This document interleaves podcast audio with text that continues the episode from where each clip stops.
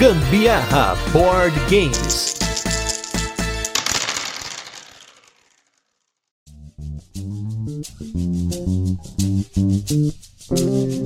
Se tem uma coisa que me dá uma gastura, que me tira do sério, que me deixa maluco, é quando começa com picuinhas nesse nosso hobby tão querido, tão amado, tão aproveitado. E o tempo que a gente às vezes aproveita, ou pelo menos a galera aproveita com essas picuinhas, com certeza teria sido muito melhor aproveitado jogando ou pesquisando, porque muitas vezes essas picuinhas são por pura falta de informação. Eu sou Gustavo Lopes e hoje estamos aqui nesse turno de comentários reunidos para falar sobre as inúmeras picuinhas e sacanagens e discussões e palhaçadas e outras coisas que a gente vê por aí nos fóruns fóruns da Ludopedia, nos grupos de WhatsApp e às vezes no nosso próprio dia a dia que cansam a gente, né? Infelizmente é uma parte do hobby que a gente tá aqui hoje para denunciar e obviamente zoar, né? Porque a nossa grande sacada aqui é expor isso, mas de uma forma bem tranquila para vocês, bem, vocês vão ver, vocês vão ver que hoje vai sair muita brincadeira aqui. E do meu lado esquerdo ele está voltando aqui, ele que tem um canal de jogos tabuleiro, mas recentemente eu descobri que ele é um podcasteiro de longa data e até então ele estava oculto nesse meio por ele estar num meio adjacente. Ele vai falar logo sobre isso. Estou com ele mais uma vez aqui, Fran, do Qual é o Jogo. Tudo bem, Fran? Fala, Gustavo. Fala, galera. Tudo bem com vocês? É um prazer estar aqui de volta para falar. Sou ouvinte assíduo aqui do Gambiarra, então tá aqui é uma honra enorme.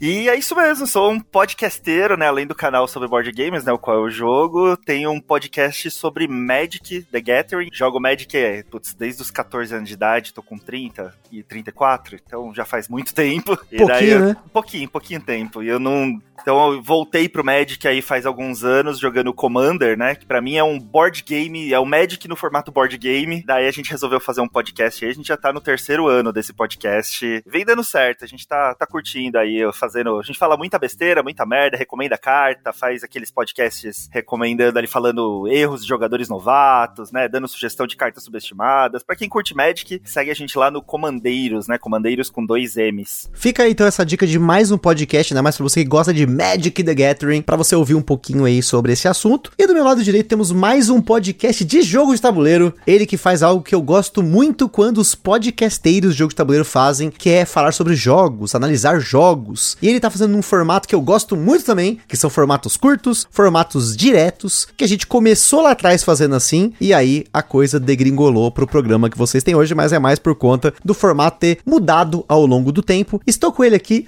Lucas Fratini, do podcast Sou Eu? Sim, sou eu, no caso, né? Olha aí, eu tava só esperando por você, né? Tudo bem, Lucas? tudo bem? E aí, pessoal, tudo certo? É, vamos aqui exercer o outro hobby dentro do hobby, né? Que no caso é reclamar. E no meu podcast eu reclamo sozinho, né? Eu falo sozinho sobre os jogos, eu faço essa análise, como o Gustavo falou, bem direta, mas nada melhor do que reclamar com outras pessoas, né? Então vamos aí ver o que vai sair. Então, gente, hoje a gente veio aqui para reclamar, para zoar, para conversar, para debater sobre essas picuinhas no hobby. E eu queria começar já começando bem com uma das picuinhas de mais longa data que dá uma gastura sempre que começa, porque eu sou um cara que eu trafego ali pelos dois lados dessa brincadeira, que é a eterna briga entre cubos e miniaturas, Eurogamers e Ameritrashers, e aí os termos que o pessoal gosta de usar aí para descrever esses dois lados do hobby que não deveriam ser lados, porque são apenas jogos. A gente dificilmente vê um Eurogame se descrevendo como Eurogame no seu manual ou na sua propaganda, assim como os Ameres dificilmente se chamam de Ameres. Isso é uma coisa que, se você começar a prestar atenção no manual do jogo, nas páginas do BGG, da Ludopedia, você não vê os jogos se descrevendo dessa forma. Eles são apenas jogos. E aí são jogos que são voltados pro tema, eles têm, eles podem ter uma subcategoria, ele é um dungeon crawler, ele é um cooperativo, ele é um tower defense, enfim. Da mesma forma que o Euro, você tem jogos econômicos, você tem jogos de criação de motor e assim por diante. Então, essa treta, essa picuinha para mim é uma das mais sim passadas. Eu acho que a gente já tá num ponto do hobby que as coisas já estão tão misturadas. Tem tantos jogos entre aspas híbridos, como a gente fez aqui. Você não viu o episódio sobre jogos híbridos, depois volta aqui para você ouvir um pouquinho sobre esse conceito, mas eu acho que já deu, assim. para mim, não faz sentido a gente perder tempo tentando separar os lados dos jogos quando os próprios designers estão juntando os lados dos jogos. Olha só que coisa mais louca, né? Não, e o mais engraçado é que hoje em dia as coisas estão ficando tão misturadas nos últimos jogos que estão saindo. Primeiro porque, assim, os euros estão melhorando muito a produção deles, né? Eles perceberam que num mar onde lança-se tanto jogo, aí a, a, tantos lançamentos novos, eles precisam se tornar atrativos, né? Já perceberam que a beleza, só aquele jogo feio, cru, né? Que fazia um jogo que parecia até, como é que se diz? Um protótipo, né? E acho que a galera começou a perceber que tem que fazer também. Não é que tem, né? Tem ficou uma palavra muito forte, mas que. Você pode, né? Você pode, que chama muito mais atenção fazer aquele jogo bonito, né? Então, não sei, eu, eu, eu trafego dos dois lados também, só que o Gustavo sou muito eclético e eu gosto de euro de miniatura. Eu adoro, adoro Anacrone, comprei com as miniaturas, adoro Terra Terracotarme também com aquelas miniaturas. Euro com miniatura para mim ganha meu coração. Essa picuinha tá mais do que batida, na minha opinião. É, isso que eu ia falar também, né? No caso, as pessoas que são ali bem defensoras dos cubos, quando lança ali uma edição de aniversário ou de vez o Kickstarter ele especial com as miniaturas, a pessoa ela não perde a oportunidade de comprar, né? Então até essa defesa ela vai até certo ponto, né? A gente tem ali tem recentemente o caso do, do Castles of Burgundy, que também tem, teve essa super edição de relançamento ali com os castelos realistas 3D e assim, as pessoas estão comprando, né? Os, defensores daquele euro super raiz, eles mesmos assim não perdem a oportunidade de se puder colocar uma miniatura ali, uma componente realista, elas com certeza vão colocar, né? Uma picuinha que dura até a página B, né? Não, e assim, eu tive, estive na Covilcon, né, esse fim de semana, e lá tinha o. Bom, o jogo que mais viu mesa lá, na minha opinião, foi o Duna, né? E tinha uma pessoa lá, não, não me recordo o nome, que ele tem um Duna todo pimpadaço, né? O Pimp My Duna. E com, com as miniaturas, com miniaturas pintadas, os componentes, os cubinhos, né? As, as, os cartonados, todos transformados em componentes mais realísticos e tudo mais. E todo mundo perguntando sobre isso. Não, onde é que você pimpou? Onde é que você comprou esse componente? Com o que, você mandou pintar? Ou seja, as pessoas não perdem, como você falou aí, Lucas, não perde o tempo de pimpar, né? O euro para ele ficar cada vez mais bonito, né? Então acho que quem entendeu aí que essa é a nova tendência, né? De jogos bonitos, jogos com miniatura, né? Independente se é euro, se é Ameri. E assim como a gente tem visto uns Ameris também com gerenciamento de recursos muito forte, né? Ali como, quase como um euro, é, essa picuinha aí tá indo por água abaixo. Não, e, e foi legal que você comentou de mecânica, né? Porque a gente falou muito de produção, né? Na produção realmente é indubitável para mim que cada vez mais a gente tem aí produções homéricas para jogos, por exemplo, do Vital Lacerda. Uma vez que o Vital Lacerda descobriu que o público dele tá disposto a pagar mais por um jogo bonito, com uma produção top, um insert foda e assim por diante, agora só sai assim, não tem jogo simples mais, né? É tudo igual Griffon. Mas se você for pegar aí pensando na questão da mecânica, como a gente tava falando dos jogos híbridos, né? Agora é até fica até difícil porque tem muito euro com background, com um tema que tá muito bem colocado no jogo, não é mais aquele tema que a galera adora falar a frase colado com cuspe. E da mesma forma, você tem os jogos que tem tema, os jogos mais temáticos, América seja, que estão introduzindo mecânicas, principalmente gerenciamento de cartas. Tem muitos jogos que você vai ver por aí que ele substitui dados por cartas, porque querendo ou não, o,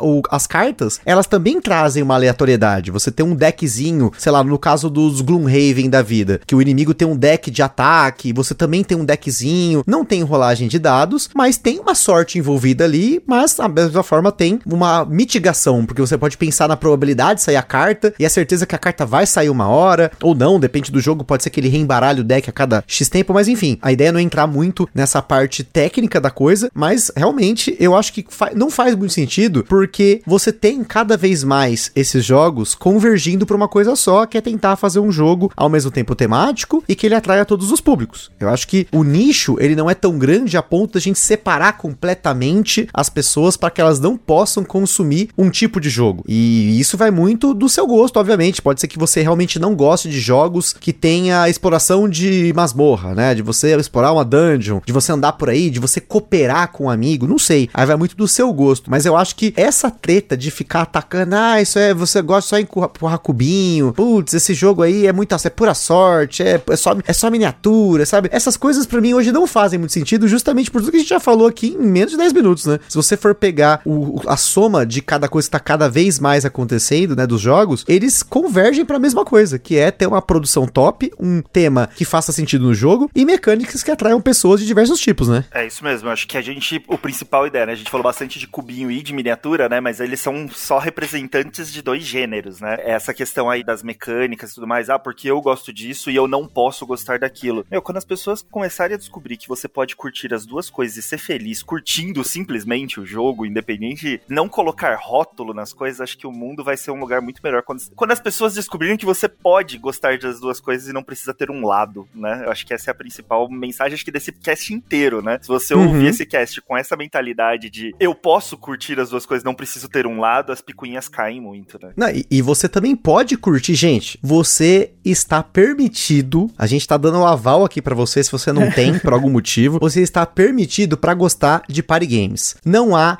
nenhum problema em você só gostar de party games, mas muito pelo contrário, não há problema nenhum também se você gosta de jogos mais complexos, estratégicos, temáticos, que seja, e você saber aproveitar um party game. A gente fez um episódio aí que foi o party games para jogadores exigentes, mas foi só uma brincadeira, o nome do cast era uma brincadeira justamente por isso que a gente pegou pessoas que estavam acostumadas a jogar mais esses jogos estratégicos, ainda mais euros, assim, a galera que gosta de jogar um eurozinho e tal, e colocou para jogar party games de diversos tipos, de destreza, party games cooperativos, competitivos, de mímica, de tudo quanto é tipo, para quebrar esse gelo e também para quebrar esse paradigma de que você não pode jogar esse tipo de jogo porque em algum momento você, entre aspas, evoluiu na cadeia dos jogadores, na evolução do perfil do jogador. Não existe isso. Esse negócio de você, ai, agora eu tenho um perfil definido, eu só jogo jogos do tipo, gente, vamos fazer uma comparação com comida. É muito legal você num restaurante top, comer uma comida legal, né? Pegar um bifão alemão com não sei o que, mas gente, quem que deixa de aproveitar aquele pastel com caldo de cana na feira? Claro, você pode não gostar de pastel, não gostar de você ser vegano, você não gostar disso, você, mas mesmo assim, a ideia aqui é justamente você entender que você consegue aproveitar um podrão da mesma forma que você consegue aproveitar um, um restaurante chique, da mesma forma que você pode comer uma comida exótica, você pode se permitir cada vez mais e isso vai trazer novas experiências. Para mim, a partir do momento que eu parei para analisar que eu gosto de jogar, eu parei com essa história de escolher muitos jogos que eu vou jogar. Claro, a gente escolhe muitos jogos que a gente vai colocar no podcast, é uma coisa diferente, porque a gente tem um tempo limitado e a gente tem também episódios limitados, né? A gente não tem como fazer jogo toda semana, vários jogos. Então a gente seleciona aqueles que a gente acha que vai ter mais afinidade com a gente. Mas, tirando isso, se eu saio para jogar, o que tiver para jogar, eu vou jogar. E é assim que hoje tem composto a, as minhas noites de jogos, né? O que tiver, eu falo, ó, eu nunca joguei esses jogos, traz, traz, não importa que jogo seja, pode ser jogo de baralho comum, pode ser um euro pesado, não importa, eu tô disposto a jogar. É, eu acho que tem uma questão aí que é central no que você falou, que é a gente tá realmente assim nesse nicho dos jogos tabuleiro porque a gente gosta de jogar, né? E se é party game, se é euro, se é Ameritrash, né? Isso acaba sendo uma consequência ali realmente da sessão, do que foi ali decidido entre os jogadores. E aí entra também uma questão justamente sobre os party games, né? Que é, às vezes eu fico pensando se talvez no fundo, no fundo, assim, não rola até uma provocação, assim, um leve recalque da pessoa também não conseguir tanto desvincular a ideia de jogar um jogo de tabuleiro como uma questão de você realmente ali estar se divertindo e interagindo com uhum. outras pessoas. Como se um jogo fosse tentando levar tão a sério essa experiência experiência de jogar que ela precisa ser desafiada o tempo inteiro ali pelo jogo, cada vez mais complexo, cada vez mais envolvente ali, e não necessariamente a diversão ser um fim que basta para a sessão, né? Eu acho que isso é uma questão, assim, é que é algo que eu tenho também refletido bastante, assim, sobre essa ideia também de qualidade contra quantidade, né, em relação aos jogos, que hoje em dia eu particularmente eu prefiro muito mais às vezes, se eu tô com pessoas que não dominam tanto a linguagem dos jogos, vale muito mais a pena eu também não arriscar tanto e ali no seguro botar às vezes, não sei, se tá em grande quantidade, um codenames que vai ser divertido, isso basta, assim. Eu acho que também a gente que consome, experiencia muito esse hobby, às vezes a gente acaba se colocando nesse lugar de que é alguém que precisa ali também doutrinar ou mostrar esse mundo enorme de possibilidades para as pessoas, sendo que às vezes aquela sessão ali de um codenames que durou três horas, todo mundo se divertiu muito e saiu, foi para casa feliz da vida, cara, isso basta, assim. Eu acho que realmente, assim, é algo que eu particularmente tenho pensado bastante bastante sobre isso também. Acho que esse é um ponto importante do que você está falando. Eu via muito criador, acho que hoje tá, tá mudando bastante, a gente tem visto aí é, uma mudança muito no cenário dos criadores de conteúdo mesmo tentar forçar contra essa regra de que existe uma evolução nos jogos de tabuleiro. Que você entra nos party games, vai pros familiares e depois vai pros euros e pros euros mais pesados, né? De que é uma evolução. Não, não tem nada, nada a ver. Você pode entrar no euro pesado, você pode continuar jogando para sempre só os party games ou os familiares, enfim, faça o que você quiser, o que você se sentir bem. Mas quando eu entrei no hobby, que nem faz tanto tempo assim, às vezes a gente tava conversando com pessoas, a gente em algum evento tava conversando com pessoas, a gente se sentia acuado, com vergonha de falar que, ah, eu só joguei party games, só joguei jogos leves, Sim. né? Rolava muito disso. E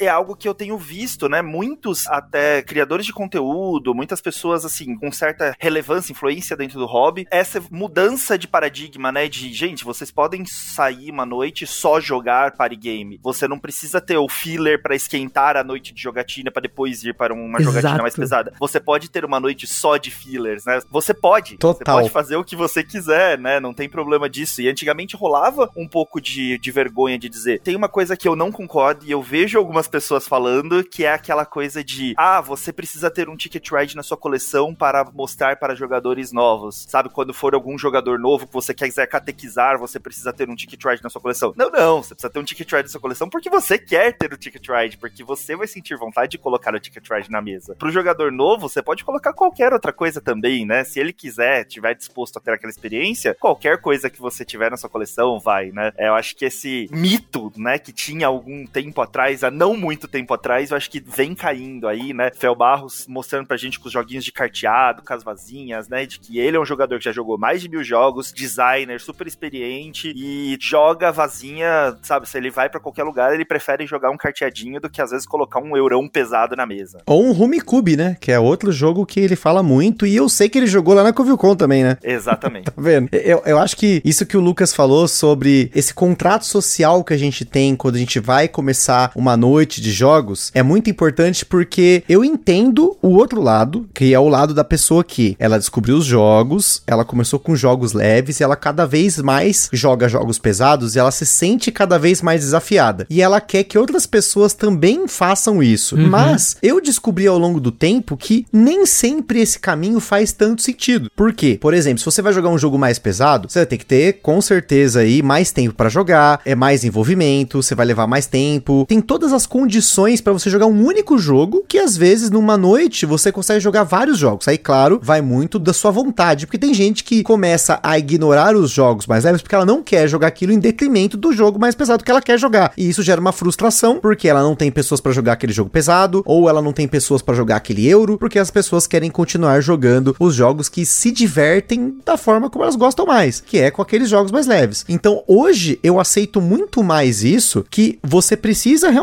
ter pessoas diferentes pra poder jogar, porque as pessoas têm que estar interessadas na mesma coisa. Então, se você não tem um grupo que está interessado em jogar jogos pesados, se eles não procurarem esses jogos, dificilmente você vai conseguir que eles tenham interesse, porque provavelmente o que você vai fazer é um erro que eu cometi no passado, que é começar a querer colocar esses jogos na mesa quando as pessoas não estão interessadas, elas sabem dos outros jogos que elas gostam e poderiam jogar no lugar desse, e aí você vai ter uma experiência muito mais frustrante do que se você não tivesse jogado, o que é muito perigoso, que eu já vi muita gente parar o hobby por conta disso, porque reclamava que queria jogar certos jogos, tinha que jogar aqueles jogos, que eram os jogos mais complexos, aqueles jogos específicos, e aí a pessoa por não conseguir, ela não queria jogar os jogos mais leves e aí eventualmente vende a coleção, para com tudo. Inclusive, eu não vou falar nomes, obviamente, né? A gente não gosta de citar nomes aqui, mas eu vi uma pessoa que era ouvinte desse podcast hoje vendendo a coleção inteira de jogos por conta desse motivo. Isso me deixou muito triste porque é uma pessoa que acompanhava o podcast há muito tempo e aí, não sei se ela ainda ouve, mas se, se essa pessoa ouvir, talvez ela se identifique, mas infelizmente é muito triste quando isso acontece, porque você sabe que alguém se frustrou por conta de ter um perfil que ela queria jogar específico e acabou não acontecendo, porque acho que para quem está nos grandes centros, isso é muito mais fácil de você conseguir mitigar, porque você consegue encontrar mais pessoas. Mas quando você foge dos grandes centros, ainda mais em cidades do interior, eu percebo as pessoas reclamando que não conseguem encontrar pessoas para jogar. Às vezes encontrar duas, três pessoas para jogar. E aí elas ouvem a gente falando que joga com parceiro, que joga com os amigos, e isso deixa ainda mais frustrado, e isso também afasta a pessoa do hobby. Então assim, a gente acabou fugindo da picuinha, que é a guerra contra o party game, mas a guerra contra o party game ela começa justamente assim, quando a pessoa sente que ela precisa jogar jogos mais complexos, ela precisa estar sempre se desafiando, ela não consegue desvincular o jogo de tabuleiro disso, ela não consegue parar, como o Lucas falou, falou, parar para aproveitar um Codenames, parar para aproveitar uma noite de jogos que as pessoas estão pedindo porque ela quer jogar aquele jogo específico. E isso com certeza vai gerando uma bola de neve e eventualmente a tal da Luquitada, que a gente quase não fala mais esse termo porque já faz muito tempo que o Luquita saiu do hobby, que é quando você simplesmente vende essa coleção inteira. Né? Não sei se, pra, se faz sentido para vocês também, mas eu acho que tem muito disso, dessa frustração que aí gera o guerreiro contra o party game. Não, eu acho que você matou a charada assim perfeitamente, né? Porque essa frustração que gera essa revolta, né? Essa revolta, essa guerra, o desejo de realmente assim você colocar como seu inimigo o party game é porque ele tá te impedindo de justamente colocar esses jogos mais pesados que às vezes eu também entendo, né? A pessoa fica vendo ali na sua estante, naquele desejo, fica vendo também os vídeos e toda essa produção de conteúdo em relação ao jogo ela quer colocar, mas ela também não consegue encontrar o grupo, né? Para ela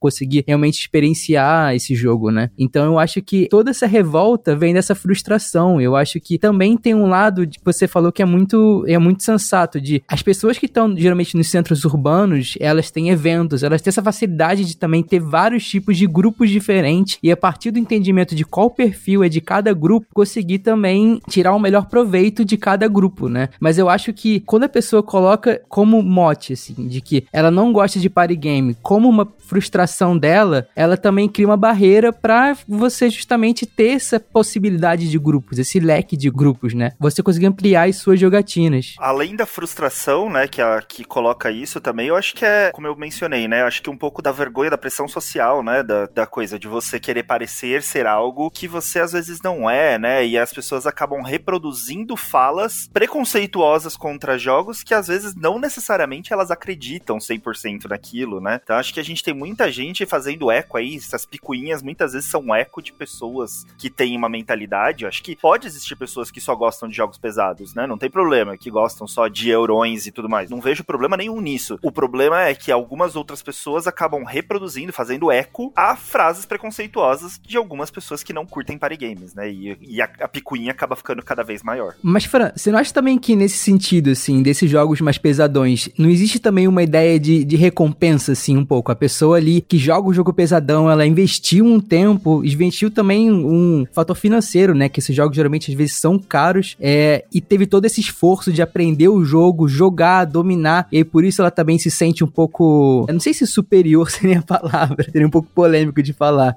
e olha com desdém, assim, um party game, que é algo ali que você aprende rápido, joga rápido e só se diverte. Uhum. E não só o party game, né? Olhar com desdém os jogos leves, porque aí, é aí a gente já tá falando do guerreirinho do jogo pesado. É o cara que ele levanta a bandeira de que ele tem jogos que são tão pesados que só se você tiver uma formação de engenheiro da NASA você vai conseguir entender aquele jogo. E aí, qualquer jogo leve, e inclusive jogos leves mais caros do que ele imagina, porque ele fala: não, mas esse jogo aqui, poxa, com esse jogo eu comprava um Brass. Com esse jogo jogo, nossa, com esse preço, nossa, que absurdo. Com o preço que eu compro o Cleópatra, eu vou lá e compro um jogo do Vital, sei lá, enfim, né? É, eu acho que tem tanta questão do investimento, concordo total aí com vocês, tem tanta questão do investimento financeiro, quanto investimento de aprender as regras, dominar aquele jogo pesado, aquele se desafiar, né? Mas acho que o grande problema que a picuinha tá é justamente em você se sentir superior por causa disso. Uma coisa não tem nada a ver, a gente pode ter alguém que seja um gênio físico nuclear e que ele pode curtir um. Por, justamente por ser um momento de hobby, de lazer dele, ele vai querer curtir o, ali um party game, né? Ele vai querer, no momento de lazer dele, não ficar usando o intelecto, né? Ou usar o intelecto dele num, num jogo mais festivo, né? Enfim, a gente tem diversos cenários, né? Acho que o problema tá justamente quando você propaga mensagens, entre aspas, de ódio contra um jogo ou contra um grupo de pessoas, é porque você se achou superior por causa do seu investimento financeiro maior num jogo maior, num jogo mais caro, que seja, enfim. Acho que é aí que mora o perigo disso, né? Enfim, acho que a,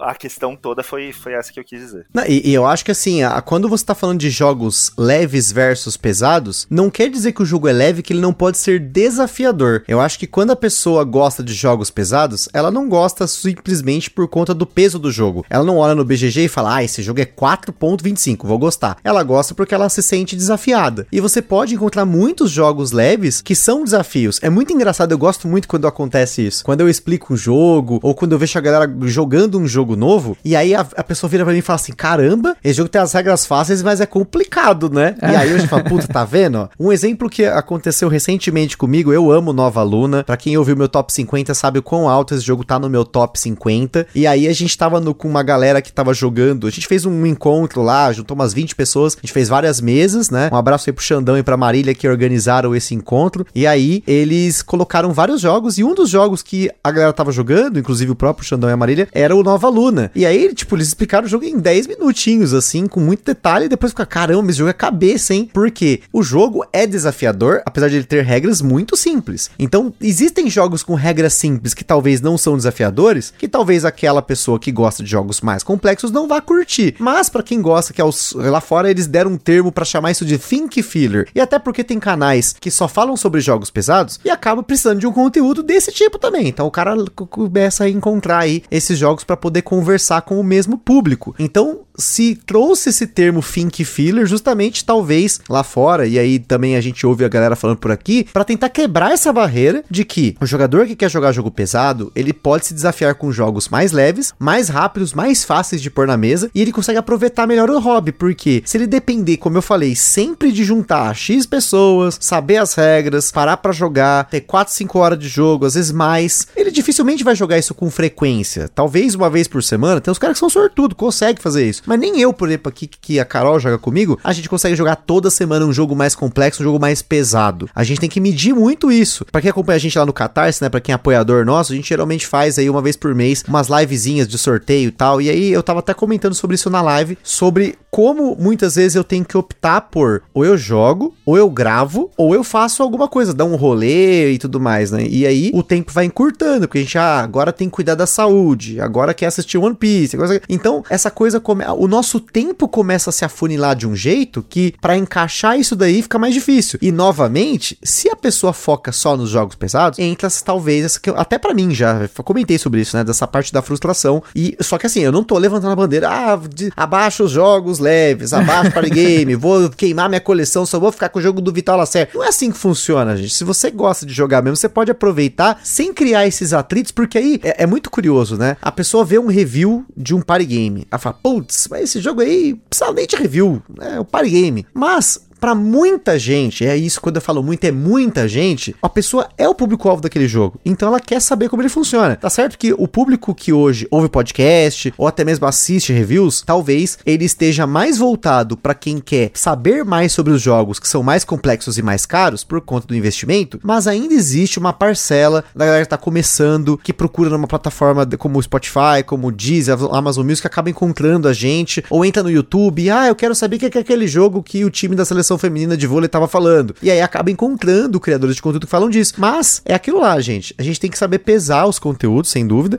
Da mesma forma que a gente tem que saber pesar o que a gente quer jogar. Você não precisa comprar tudo, obviamente. A gente já tem o Ministério do Gambiarra aqui para você não comprar tudo. Mas você pode jogar se as pessoas querem jogar com você. É, e assim, um dado estatístico, né, aqui da minha experiência como criador de conteúdo, né, como canal, os jogos que eu mais, os vídeos do meu canal que mais tem views e que mais a galera me para, né, me para em evento ou vem me mandar mensagem, alguma coisa tipo falando, ó, oh, comprei esse jogo por sua causa, são os jogos mais leves, os jogos para mais pessoas. Então, ou seja, esses jogos que todo mundo fala que, ah, isso daí não precisava nem de review, ou até colocando aqui uma picuinha nova na, na, na coisa toda, né? Ah, esse jogo aí não tem, não tem review, não tem vídeo, então esse jogo deve ser uma bomba, né? Então ninguém gosta desse jogo. Nossa. Ah. Gente, tinha um jogo que ninguém fazia conteúdo dele, eu fiz e vou dizer que é um dos meus campeões de views e é um dos jogos que as pessoas mais me mandam mensagem falando que. É, e é um jogo simples, tá? É um jogo. Não, não é um festivo, mas é um jogo para bastante gente. E a galera vem e fala para mim: ó, comprei esse jogo por sua causa, comprei esse jogo porque. E eu amo, né? As pessoas vêm falando sem arrependimentos, eu amo esse jogo e comprei porque você tinha vídeo, assistiu com seu conteúdo, gostei. É, então acho que tem que ter conteúdo para todo, todos esses tipos de público e acho que tem que ter é, pessoas que gostam, né? E existem, né? O mundo não é só o seu umbigo, né? O mundo existem pessoas muito diferentes que gostam de coisas e jogos muito diferentes. Agora fiquei Gente. curioso, qual que é o jogo? Cara, tem vários, mas um dos principais é o, é o jogo Mysterium, que Ah, não coisa tem quase linda. conteúdo dele. E a gente fez até gameplay nesse, desse vídeo. E, meu, é um dos jogos campeões que as pessoas veem e falam assim: comprei porque assisti seu vídeo, tem gameplay, os outros canais não tem gameplay. Outro é Obscuro. Se você procurar, ah, ver quantos, quantos Maravilhoso. conteúdos sobre Obscuro tem por aí. E direto a gente ouve pessoas vindo falar com a gente sobre, sabe? Nossa, eu até anotei aqui, porque eu amo Mysterium e assim, vou com certeza fazer uma análise no futuro sobre ele, porque eu não sabia que ele era tão deixado de lado, assim, em análises. E, gente, assim, eu fico realmente impressionado com o relato de vocês, porque eu acho que dá pra você extrair tanta coisa de um jogo que é dito leve, né? Porque é isso, assim, não, não, não se resume só realmente. Um jogo de tabuleiro não se resume só às mecânicas ou ali o livro de regras ou esse peso, né? Tem tanta coisa em um jogo, por exemplo, não sei, como o Hanabi, que tem uma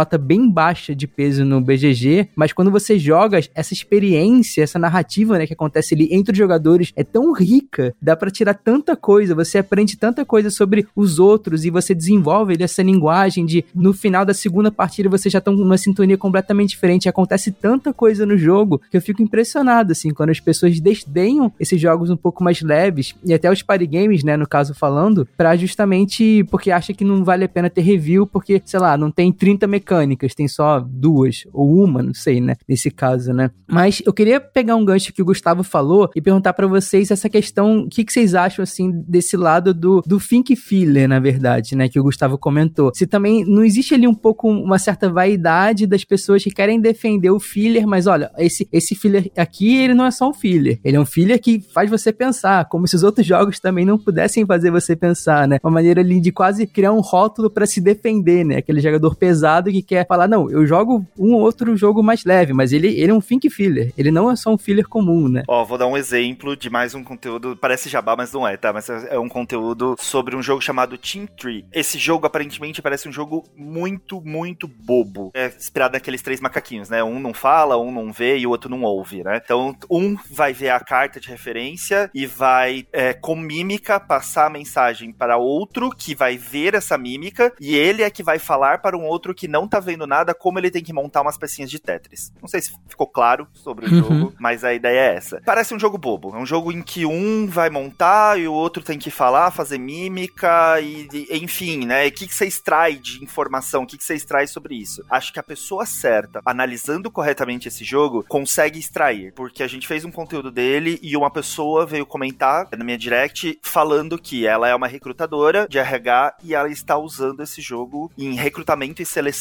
porque um dos grandes problemas que a pessoa tem na empresa dela é a comunicação e esse jogo consegue, ela consegue ver quem desenvolve melhor uma comunicação ali naquele jogo, né? Porque você tem a comunicação não verbal, né, que é com a mímica, o outro que tem que interpretar aquela comunicação e passar para outra pessoa e a que está ouvindo tem que tentar interpretar sem estar vendo nada e executar a tarefa. E às vezes a gente tem esses telefones sem fio, né, dentro de uma empresa. Então para você ver, um jogo aparentemente sem mensagem nenhuma, Que não é um think filler, não né? é um think filler e você consegue extrair muita coisa dele. Então, é essa coisa de dessa vaidade, né, do think filler e às vezes você não tá reparando em outros jogos que não são tidos, mas você pode extrair muita coisa ali, né? Eu acho que também é uma vaidade puro rótulo, sim, porque é aquela coisa do, em mais um termo inglês maravilhoso pra você que adora essas coisas que a galera fala na Faria Lima aqui em São Paulo, que é o guilty pleasure, que é aquele prazer culpado, que é quando você gosta de uma coisa e se culpa por gostar. O think filler é justamente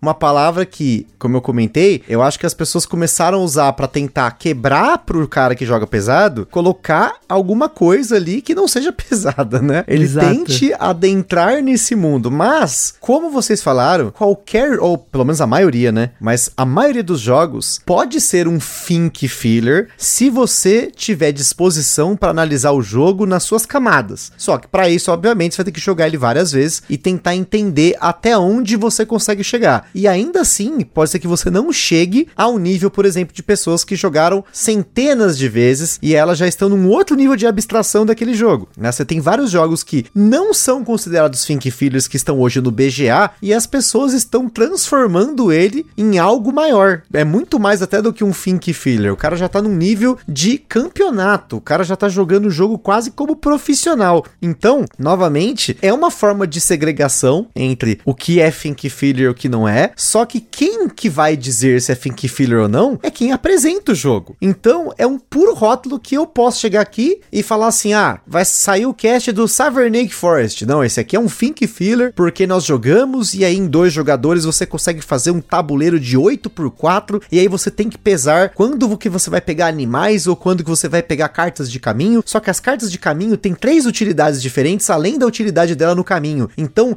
você vai ter que saber equilibrar aonde você vai colocar a carta, se você já vai encaixar ela no animal, se você não vai encaixar no animal, se você vai pegar a carta também por conta do bônus que ela te dá, quando que você vai ser o primeiro jogador. Então assim, em, assim, só numa pequena reflexão, eu consigo transformar um jogo que é extremamente simples de explicar. O Savernake Forest do Rodrigo Rego é ridiculamente fácil de explicar, gente. Dá para explicar em 3, 4 minutos assim, sendo super, super, super atencioso com a pessoa, mas quando você colocar na mesa, você pode jogar ele simplesmente fazendo caminhos ou você pode começar a pensar quando jogar. E por isso que qualquer jogo você pode pensar para jogar, ao mesmo tempo que você pode jogar descontraído, que você pode jogar casualmente, e isso cai numa parada aqui para mim, que é justamente quando as pessoas começam a reclamar de certos jogos, porque elas não aproveitam talvez o jogo como ele foi criado, né? Que, assim, existem várias ramificações aqui, né? Mas vou dar um exemplo de um jogo que eu amo, já falei sobre isso aqui, e eu me dá um pouco de, sabe, de ansiedade, assim, quando eu vejo a galera falando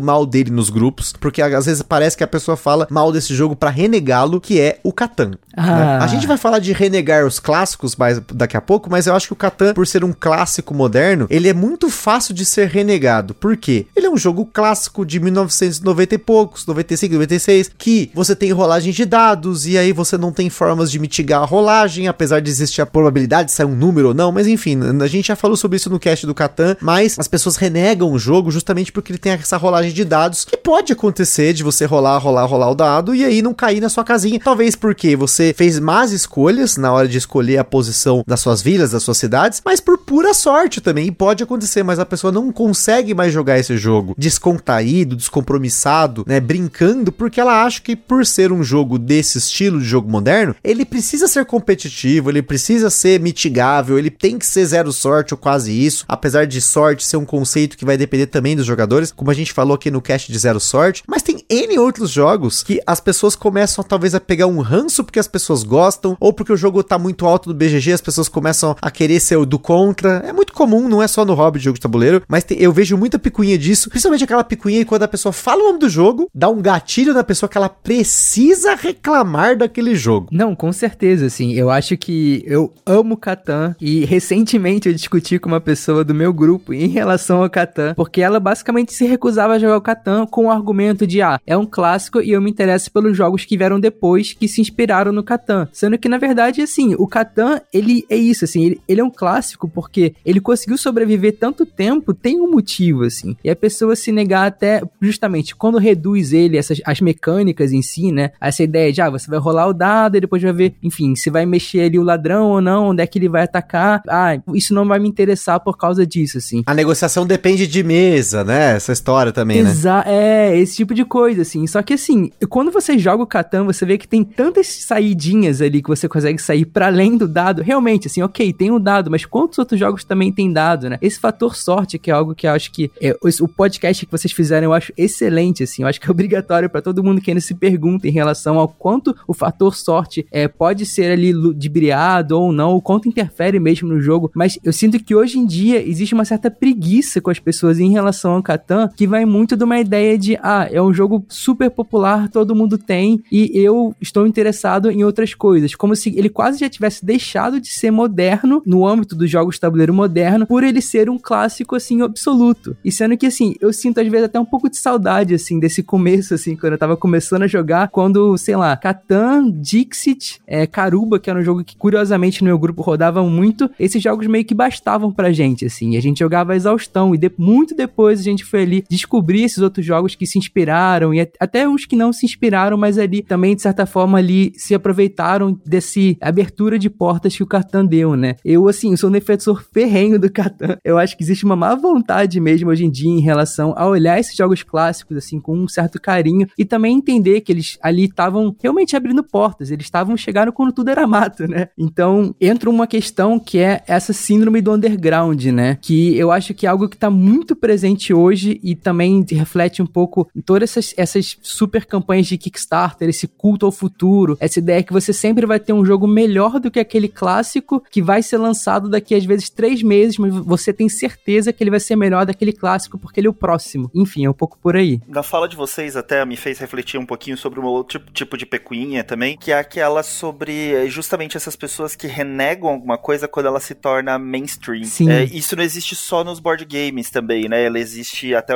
geral, quem, né? Quem renega até o tá, tá falando que renega o Catan, né? E acontece geral. Acontecia eu tinha eu andava com o um grupinho de uma galera que era de rock, né, na escola, e eu me lembro muito de pessoas que adoravam uma certa banda e de repente essa banda começava a fazer sucesso e a pessoa começava a deixar de gostar. Ah, não, virou modinha, né? Essa frase era muito utilizada em várias coisas. Ah, isso virou modinha, eu não gosto Game mais. Game of Thrones virou modinha, né? Exato. Stranger Things virou modinha. A pessoa só gosta quando a coisa é desconhecida. Ah, porque eu sou o cara do, das coisas desconhecidas, né? O diferentão. E acho que alguns jogos passam por isso também, né? A pessoa deixa de gostar porque o jogo virou comum demais, digamos assim. É, ou tá. Ele tem mecânica. Não, porque eu gosto de jogos que tem X mecânicas, né? Ah, essa mecânica aí também tá comum demais, né? Ah, não, porque eu não gosto de jogo de Roaring Right, porque agora tem muito jogo de Roaring Right. Pô, aí se você gosta dessa mecânica, aí você devia ficar feliz de estar tá cada vez mais lançando mecânicas Exato, desse jogo, né? né? E não, ou cada vez mais pessoas jogando, você vai encontrar mais fácil pessoas para jogar, né? Você não precisa gostar só do que é diferentão, né? Você pode gostar de coisas que são mainstream também. Eu acho que isso é, é o efeito holofote, né? Que quando as pessoas estão falando sobre a mesma coisa, é a, sabe aquela, aquele meme dos, do Homer Simpson no bar e tá todo mundo falando e ele congelado e a gente, especialmente as pessoas colocam ali o assunto das pessoas falando e tá o Homer ali parado, né? Tem, ouvindo todo mundo falando. E aí, isso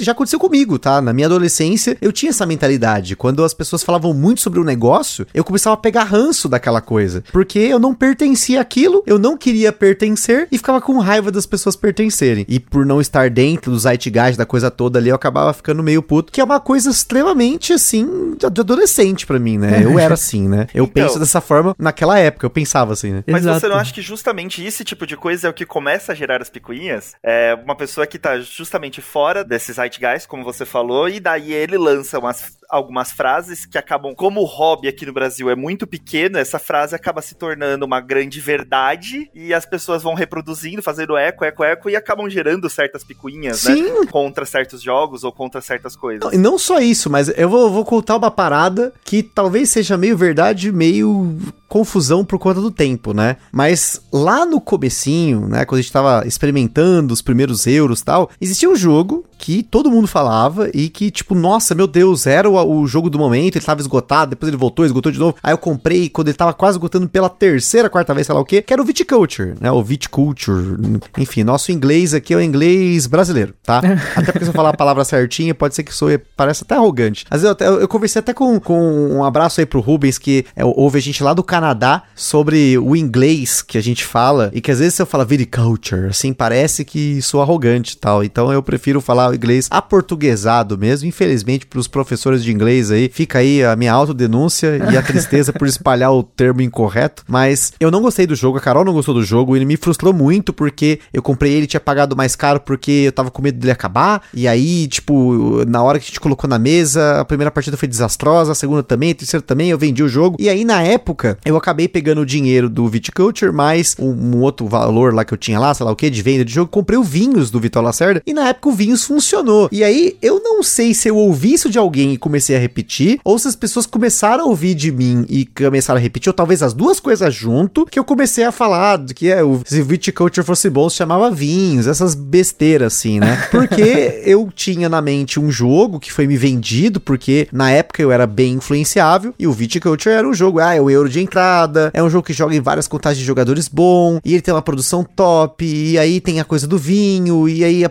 sabe, tipo, eu tava super empolgado com esse jogo de fazendinha, né? E aí, na época, isso me frustrou muito, que eu comecei a alimentar isso. Só que quando eu percebi o quão longe isso tinha chegado, falei, gente, eu tô fazendo merda aqui, eu, não é pra eu estar tá fazendo isso, sabe? E aí, eu acabei mudando um pouco a minha mentalidade, tanto que vocês, raramente, eu dificilmente têm me ouvido falar disso, acho que nunca mais eu falei essa, eu fiz essa brincadeira, justamente porque essa brincadeira de que um jogo mata outro, ela é muito danosa, e eu não tô falando de, de editora, do autor, nem nada, mas simplesmente pelo gosto das pessoas, porque elas começam a comparar jogos, quando na verdade os jogos devem ser vistos da perspectiva do jogo em si. Até mesmo quando você tá falando de jogos que tiveram reedições, que mudaram coisas, você não pode olhar o jogo da perspectiva de compará-lo, né? Você tem que ir atrás do jogo que melhor se enquadra no seu perfil, no seu gosto, tal, experimentar. Porque senão você começa a ficar pesando jogos na balança e aí você começa a criar essas picuinhas, porque você quer colocar um jogo versus o outro. Eu não gosto disso. Eu já cheguei ao ponto de querer fazer um episódio que iria fazer só destacando essas picuinhas e reclamando sobre elas, mas eu acho que ela acabou entrando aqui hoje. É um tópico que eu quis inserir, porque é muito comum essas, essas comparações. E é curioso porque geralmente se pega um jogo que tá lá no alto do ranking do BGG, que muitos designers vão se inspirar, não tem jeito, gente. Se um jogo tá fazendo sucesso, outros designers vão se inspirar nele, porque nada se cria, nada se copia, mas a gente faz a alteração, a brincadeira evolui, a alquimia da, da, das mecânicas, né? A gente pega uma mecânica dali, uma daqui, junta, e aí essas mecânicas acabam incentivando outras. Então, por exemplo, se você pegar a linha do Terraforming Mars, vai ter aquele monte de jogos que a galera vai falar, ah, Race for the Galaxy, vai colocar o Wingspan no meio, o Ark Nova, agora o Earth, que até o próprio designer resolveu alimentar isso no BGG fazendo um tópico gigantesco que ele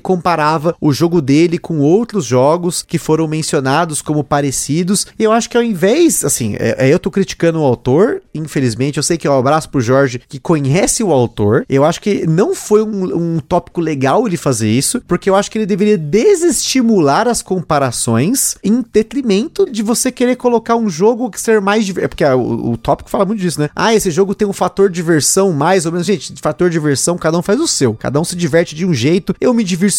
Eu me divirto me estressando. As pessoas falam, mas por que você tá jogando videogame pra se estressar? Você tá jogando jogo tá pra. Não, é, sim, é uma forma de diversão para mim. Tem outras formas de eu me divertir, obviamente, mas é uma forma de me divertir. Então, eu acho que essas comparações geram picuinhas que acabam se espalhando de uma forma muito danosa. Já falei sobre isso aqui em vários episódios de jogos que foram colocados dessas picuinhas, cidades submersas, Mombaça. Putz, eu começar a listar Arnak, que aí compara com não sei o que, e a gente, a caverna agrícola, a gente às vezes nem joga o outro jogo, nem fala do outro jogo, nem vai atrás dele, porque é para não alimentar mais, porque aí vão pra, ah, mas você não jogou esse? Gente, não importa, o importante é você jogar o jogo e curtir ele. Esses killers aí, né, o, ah, é o não sei o que killer, né, que falaram que o... Na maioria das vezes, esses não sei o que killer nunca são killer de verdade, né, eles nunca matam de verdade o, o jogo que eles falaram que ia ser killer. A prova é que às vezes o, o tem gente que prefere um ou outro de, do mesmo jogo quando sai uma edição revisada, né, Num, nem o próprio jogo é killer dele mesmo, né, se você pegar o Brass, o Birmingham e o Lancashire, um não matou o outro, os dois, tem gente que prefere um, prefere o outro. Quanto mais um outro jogo com mecânicas diferentes, com tema diferente, vai matar algum outro jogo. Eu acho que esses killers aí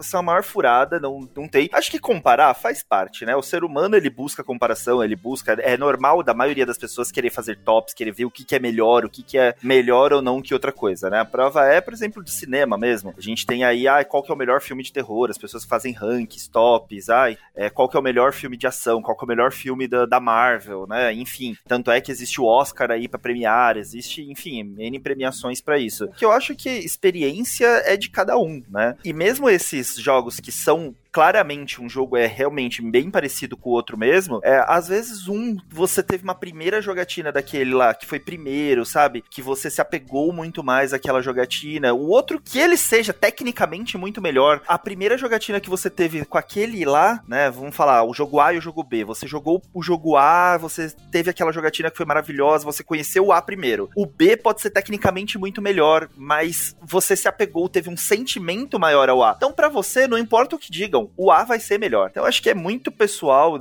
esses killers para mim são a maior balela que existe. É, e essa ideia também de killer geralmente chega quando tem geralmente um jogo já ali mais estabilizado, né, já que já foi lançado, já ganhou vários reviews, já, foram, já foi colocado nesse pedestal, e aí chega um próximo jogo futuro que, não, esse jogo vai matar esse jogo aí que tava já lá no pedestal, que todo mundo tava gostando, né. E é isso que o Fran falou, assim, eu acho que comparações também é de certa forma inevitável. O Gustavo citou citou a comparação do, do vinhos, que tem a questão também da, da, do tema, né? Que as pessoas batem o olho e já logo conseguem associar um outro. Mas narrativamente, assim, os jogos são muito diferentes, né? O Viticulture, ele tem realmente essa narrativa mais, sei lá, fantasia burguesa de você estar tá ali na Toscana plantando e colhendo os vinhos. Sendo que o do Vital Lacerda você é quase um executivo do vinho. Ele tem que lidar com várias questões da cadeia de produção e vender e aí na feira depois exportar. É algo assim realmente que engloba muito mais ali um mercado do vinho de alguma forma, né? Mas eu fico pensando também que essa ideia do killer é também uma questão de marketing, assim, sabe? Uma questão de você conseguir gerar burburinho. Esse designer do Earth, eu acho que o que ele fez, eu concordo totalmente com o Gustavo, é muito problemático, né? Você pegar jogos que já são consolidados, que estão ali configurando no top ranking de várias plataformas, e você falar, olha, o meu jogo ele se compara a esse, esse e esse. É claro que isso vai gerar um burburinho, as pessoas vão querer jogar, porque ela fala, caramba, esse cara é realmente assim, ele teve essa pretensão de falar, eu peguei as melhores coisas dos melhores jogos e fiz aqui o meu jogo novo, então vamos comprar. E que também é um reflexo de como eu acho que hoje a indústria está se configurando muito, né? Nessa cultura muito do FOMO e do Kickstarter, dessa, de, de você sempre ter um próximo jogo que vai ser melhor do que aquele que você tem e que, olha, você tá um pouco errado de gostar desse jogo porque o próximo que vai sair ele é melhor. E quando o autor fala isso, aí realmente a gente entra num, numa questão bem complicada e bastante vaidosa também desse cara, né? Eu confesso que eu tava bem curioso de jogar o Earth e depois que eu fiquei sabendo desse post aí no BGG, não sei se foi um post, foi, enfim, no próprio tópico. É um post, do... é, é um post. um post. A desculpa dele é que as pessoas comparavam esses jogos e perguntavam para ele, ele resolveu fazer o post definitivo que tira todas as dúvidas. Ah, gente. Assim, não,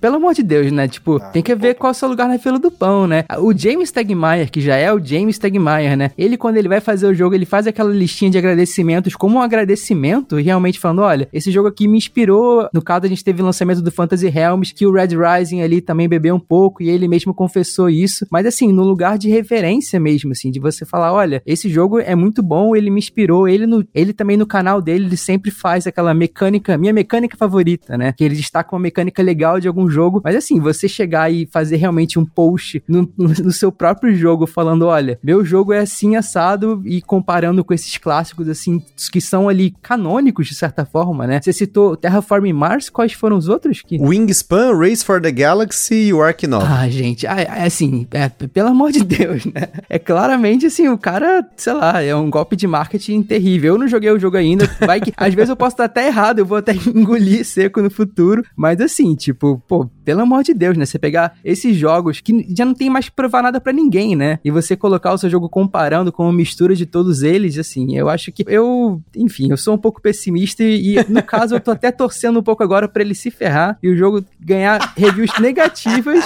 por causa dessa comparação, porque, gente, pelo amor de Deus, assim, o, que vaidade é essa? Esse cara, ele, ele realmente ele tem que se achar o designer mais bambamã do mundo, né? Se o cara o jogo parece ser bacana, mas é, é justamente é, né? o mesmo motivo que me deu uma afastada, assim. Eu vou esperar ainda aí ele realmente consolidar e tudo mais pra ver, porque esse post foi curioso. Teve muitas reações mistas, a galera que eu mandei, tipo, concordou, achei legal, tal, comparação. Mas sei lá, fazendo uma análise profunda, eu fiquei, assim, meio cabreiro justamente por conta da parte que ele fala do fator diversão tal lá, né? Tem outras coisas que ele comparou que mecanicamente faz sentido, mas se você for parar pra pensar e pegar qualquer jogo, você pode fazer N comparações mecânicas, né? Um Sim. exemplo aí, que é até um episódio do Lucas que ele fez lá, o terceiro episódio do Sou Eu, que é o Skull King, né? Quando eu falei sobre o Wizard no podcast, eu preferi não colocar o Skull King como um, lugar de fala ali para falar de comparação desses dois jogos, apesar de um ser baseado no outro, porque é muito comum carteados serem baseados em outros carteados que são baseados em outros carteados e assim por diante. Tem uma árvore de jogos que são baseados. Se você for pegar o Wizard, que é baseado no All Hell, que é um jogo que você tem uma vaza e ao mesmo tempo dentro dessa vaza você tem que prever quantas vazas você vai ganhar, que é o Predictive Bid, né? Seria, sei lá, a uhum. aposta de previsão. Só que se você for realmente pegar quantos jogos tem só com isso, essa combinação vaza e previsível, gente, é muito jogo. E não dá para ficar comparando todos, né? Você tem o Wizard, o Skull King, o Ghost of Christmas, o Haggis. Gente, é, é, é, vai, você vai começar a entrar num, num buraco negro que tem muito jogo que bebe das mesmas fontes. É claro que assim, muitas das coisas acabam acontecendo porque as pessoas olham para os jogos que estão mais altos no ranking do BGG, que é até uma outra picuinha para mim, que é bem sem graça, que é quando a galera começa a atacar o jogo por conta da posição dele no ranking. Isso é um negócio que você vê direto, às vezes para justificar que o jogo é melhor que o outro. Ah, não, esse jogo é melhor porque ele é o top 100 no BG. Ou não, esse jogo é muito ruim porque ele é o 10 mil. Gente, já falei assim que estatisticamente é muito complicado a gente analisar isso porque o BGG é uma base de dados alimentada por pessoas. Exato. E, né, e você tem cadastro de jogos que nem vão pro BGG, né? Jogos locais, jogos né, de mercados locais que às vezes fazem sucesso no mercado e você acaba não vendo isso no BGG. Mas o BGG ele reflete um perfil de pessoas que são consumidoras de jogos que também gostam de dar nota e consomem muitos jogos e tudo mais. Só que isso é uma parte do hobby. Então não dá para julgar que o jogo é ruim porque ele tá na posição 5 mil. Ah, ele não fez sucesso. Gente, a gente tá falando de 5 mil. Olhem quantos votos tem os jogos. Se você for olhar, tem jogo que tem 10 mil votos, 20 mil votos. Não é possível, gente. Eu, eu falei do Wingspan no cast do Wingspan Asia, né? Que o Wingspan lá tem 70 mil votos. Mas o James Tegmaier colocou no último relatório que vendeu mais de 1 milhão e 500. 1 milhão e 500 jogos, 70 mil deu nota do BGG. E aí tem que pensar que são 1 milhão e 500 cópias vendidas. Só que as pessoas que compraram as cópias não é um para um, né? Essas pessoas estão jogando com outras que podem ir lá e avaliar mesmo não tendo jogo. Então a massa de pessoas que jogou o jogo é muito, mas muito superior à quantidade de pessoas que avaliaram o jogo no BGG. Então não dá para você levar isso a ferro e fogo. Quem que tá mais alto no ranking, quem que tá mais baixo. Se você comparar esses killer games, qual que tá mais alto no não tem como, gente. Porque senão você vai entrar num negócio assim muito numérico e vai esquecer que o hobby é feito de experiências. E quando eu falo experiência, não é a experiência de jogar e tal, é você experimentar os jogos, meu amigo. Você tem que experimentar, você tem que Exato. parar pra pensar no que, que tá ali na mesa. E se você vai gostar ou não vai depender muito de muitos fatores que vão além da onde o jogo tá posicionado no BGG. E novamente falando, né? Quando a gente fala de experiência, de gosto, de tudo, a gente tá falando. E quando a gente avalia um jogo, a gente tá falando muito da nossa experiência e do nosso gosto pessoal, né? A maior prova disso é quando a gente fala de beleza, né? Quando a gente fala, ah, isso é bonito, isso é feio. Pô, isso é do gosto, né? Não tem. A gente não vai discutir isso. É a mesma coisa é se eu tô falando se um jogo é bom, se o jogo é ruim, se eu tô falando que esse é melhor que aquele, tô falando na minha opinião. Eu mesmo, eu sou. Eu, eu sou alguém, eu confesso que eu não tô. Aqui eu não tô muito no meu lugar de fala né, nesse momento do podcast, porque eu, eu tenho um pouco de decepção com alguns desses jogos clássicos que todo mundo fala, mas eu não saio por aí destilando meu ódio sobre eles, né? Não saio por aí fazendo picuinha sobre isso, né? Eu simplesmente. Não é eu tenho- gatilho, né? Não, eu tenho uma, uma opinião pessoal sobre isso, de que eu acho Você que. quer falar mal do Catan? Não, não é, não é exatamente do Catan. mas eu tenho uma Ah, opinião tá, tá. pessoal sobre, sobre alguns jogos que eu acho que eu joguei eles tarde. Eu fiz uma ordem um pouco inversa. Eu já tinha jogado alguns outros jogos que, quando eu fui jogar alguns desses clássicos, eu não conseguia apreciar direito a, a simplicidade deles, sabe? De que algumas pessoas tiveram um caminho de, como eu falei, né? Criar uma relação afetiva por serem os primeiros jogos que jogaram, né? No hobby. Que eu não tive esse, esse mesmo caminho, né? É, então, confesso que eu não tô um pouco no lugar de fala nesse momento quando a gente fala de clássicos. Mas quando a gente fala de experiência pessoal, né? Quando eu falo que isso é melhor que aquilo, eu tô falando simplesmente da minha opinião. Você não precisa concordar e as pessoas não deveriam ficar tentando empurrar a goela abaixo, né? A opinião delas sobre outros. É, tem um, tem um bordão que eu gosto de repetir sempre, assim, que é você tem todo o direito de estar errado. Eu acho que isso é válido pra todo mundo, né? Inclusive pra mim. Que eu acho que é isso, gente. A gente tem todo o direito de estar errado, assim, não é? Não o mundo não vai acabar porque a gente deixou de gostar ou passou a gostar de algum outro jogo que era mais leve ou que tá lá no final. A gente pegou como nosso top 1 da vida um jogo que tava no 10 mil no ranking do BGG, né? É tudo muito subjetivo, passa por pessoas, né? Os jogos tabuleiro, apesar deles muitos terem ali algoritmos matemáticos por trás, quando você joga eles, aquele algoritmo ele se dilui, né? Vira ali, como o Gustavo falou, a experiência das pessoas na mesa. Não, e não só isso, mas aí vem, aqui vem pra mim uma picuinha que eu já alimentei e eu acho que eu estou tentando aqui, né, mudar um pouco isso. Pra isso, claro, eu quero ter experiências mais focadas nisso. Esse ano é um ano que eu vou fazer isso, já comprometi aqui, vocês já sabem, que é a guerra ou as pessoas que estão renegando absolutamente qualquer jogo que se vende numa loja de brinquedos tradicional ou os jogos de massa, mass market ou como que você quer chamar, os clássicos dos clássicos, jogos antigos, tem N rótulos que você pode dar pra jogos, não só como a gente tá falando, não só Banco Imobiliário, War, Jogo da Vida, Detetive, mas tem até outros jogos aí, como eu comentei já aqui no podcast do Scrabble, né, o Palavras Cruzadas, o Rumicube e entre outros jogos que são vendidos em lojas de massa que tem pessoas que vão ter acesso, Uno, Cancan, enfim. Você tem muitos desses jogos que a gente tem uma imagem nostálgica ruim deles e que a gente não parou pra refletir sobre isso. Pelo menos no meu lugar aqui é isso. Eu não refleti o suficiente quando eu entrei no hobby porque eu tinha essa experiência negativa do passado passado. E aí, quando eu tive a experiência maravilhosa com os novos jogos, né? Que eu tive esse boom, eu saí da caverna de Platão e coisa e tal, eu acabei iniciando uma guerra contra essa experiência antiga, que foi ruim, e ela foi associada a esses jogos, porque é o que eu me lembro. Vagamente no passado, das longas partidas de War, do banco imobiliário, de me dar mal, de cair na prisão, de ficar parado, enfim. Porém, a gente tá falando de experiências que quando a gente teve, possivelmente como adolescentes, né? Uhum. Se você for pensar e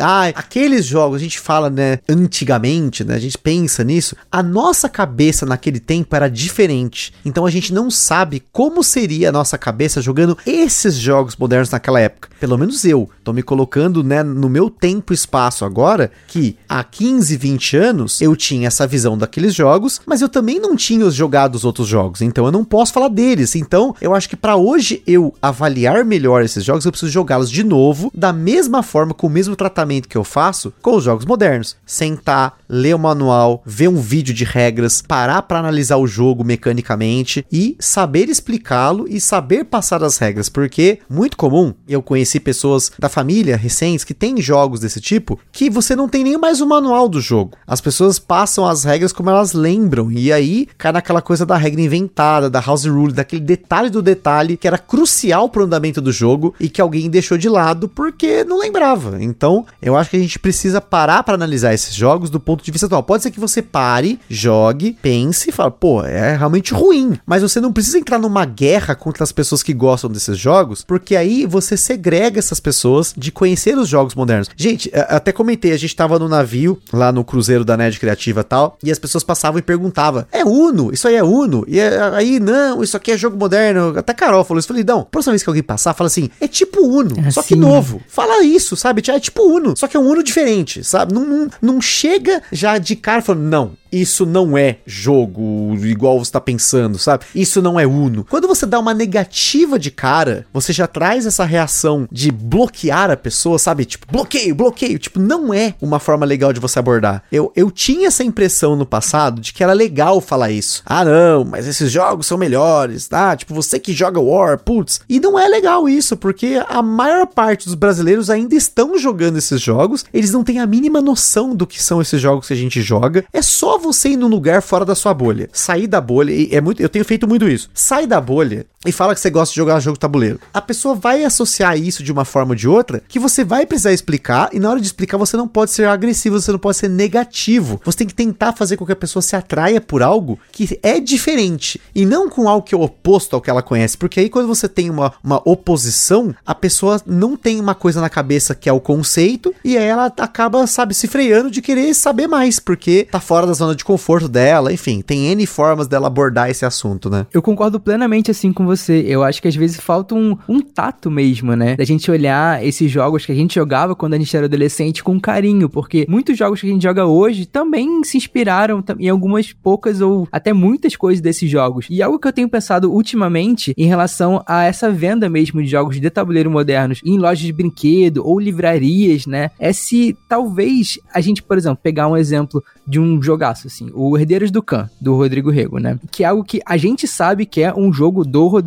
Rego, e aí por isso a gente já olha ele com uma certa ali, já olha diferente pro jogo, né? Sabendo que é desse autor que a gente conhece por outros trabalhos, né? E que tá ali envolvido na cultura dos jogos de tabuleiro moderno. Mas uma pessoa que vai ali desavisada numa loja de brinquedo e pega o Herdeiros do Khan e joga ali no play da casa ou no chão, enfim, da sala com os avós, não sei qual a situação, ela vai ter uma experiência com esse jogo assim como a gente teve com esses jogos que o Gustavo mesmo falou, né? E talvez, enfim, eu queria muito, eu tenho muita curiosidade para saber se no futuro essa tentativa, assim, de trazer esses jogos de tabuleiro moderno nessa venda mais é, de mercado massiva, né? Se vai gerar também toda uma geração de jogadores que olham para esses jogos como o próprio Herdeiros do Khan, como parte, assim, da, da própria cultura, assim, sem esse adjetivo, né? Sem essa coisa do moderno, necessariamente, é o jogo. Para ele é um jogo de tabuleiro qualquer que ela ali foi ali no mercado e pegou e comprou, né? Que eu acho muito engraçado desses jogos que estão saindo, tá vindo uma leva de jogos assim, mais simples mesmo, joguinhos de, de carteadinho mesmo que você joga e fala assim, cara, esse tipo de jogo aqui é um tipo de jogo que parece muito com qualquer outro jogo que poderia ser vendido numa re-rap da vida, né? Uma loja de brinquedo, né? Tá saindo alguns jogos que parecem um brinquedo, né? Ou que estão um carteadinho tão simples que você fala assim, isso poderia estar à venda numa loja de brinquedo, né? E não é por ser um jogo moderno, é porque você reconhece ali características de jogos que são vendidos nessas lojas. E são jogos modernos. E às vezes existem jogos que estão lá na loja de brinquedo que você poderia olhar com o mesmo olhar que eu falo, né? A gente tem aí uma leva de jogos que estão saindo que são jogos modernos e que você vai atrás. No entanto, tem jogos lá que não são os modernos, que você renega e que tem características extremamente similares a esses jogos. Né? Então não, não faz sentido. Será que você não tá deixando de conhecer jogos muito bons, deixando de jogar jogos muito bons só porque eles são vendidos numa loja de brinquedo, que são jogos de mass marketing, deixando de ter algumas experiências simplesmente porque eles não foram vendidos com esse rótulo, com essa estampa de serem jogos modernos?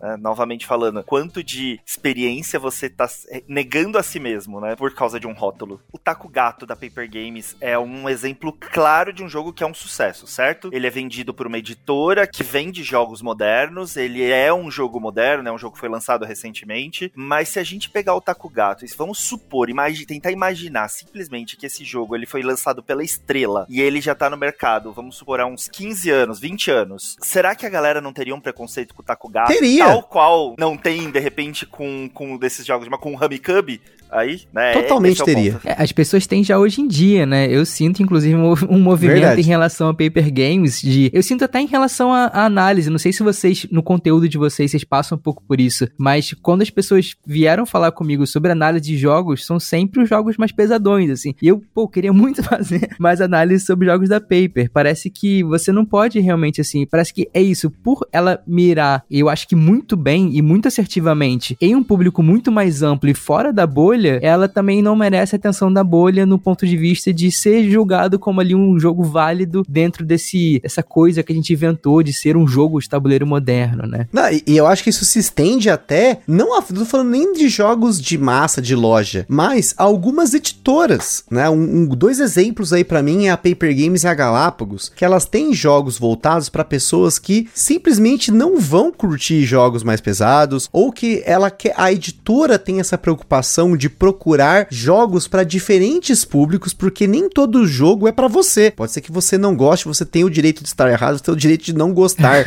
né? Mas você tem essa. Essa é uma picuinha que eu vejo direto. A galera reclamando desses jogos. Ah, por que, que essa editora não lança mais isso? Por que, que a Paper Games não relança o, o, o Grand Austro Hotel, né? Por que, que a Galápagos tá colocando no Spoiler Fest o Dungeon Fighter segunda edição e coisas do tipo? Mas quando a gente deixa de olhar para nossa bolha e começa a olhar para fora, você percebe percebe que tem muito mais gente que conhece essas coisas, esses jogos mais leves, que conhece jogos que a gente talvez renegue, a gente digo como hobby, né? Como cultura, talvez, né? Como nicho. A gente renegue, ah, mas esse jogo é pro público que não é gamer e tal. A gente acaba deixando de aproveitar, né? E aí, não só isso, né? Mas a gente tá tão acostumado com jogar jogos com essas produções, a gente falou lá no começo, né? Que tem miniatura e tal. A gente acaba renegando e perseguindo a qualidade dos jogos como se fosse fosse uma lupa, tá sempre dentro daquela lupa ali olhando para aquilo, sendo que a gente esquece de como era no passado, e a gente esquece que um jogo é um produto e que produtos são sujeitos a erros ou sujeitos a problemas. E a gente não tá livre disso, porque novamente, quando você tá falando de jogo de tabuleiro, você tá pensando na experiência, na obra de arte, uma série de formas que você pode encarar o jogo. Mas, pensando no, no sentido mercadológico, ele é um produto e ele é feito por pessoas que trabalham numa empresa, assim como qualquer outra coisa que você compra no mercado mercado. Então as pessoas esquecem que o jogo também é um produto do ponto de vista de quem trabalha com isso e,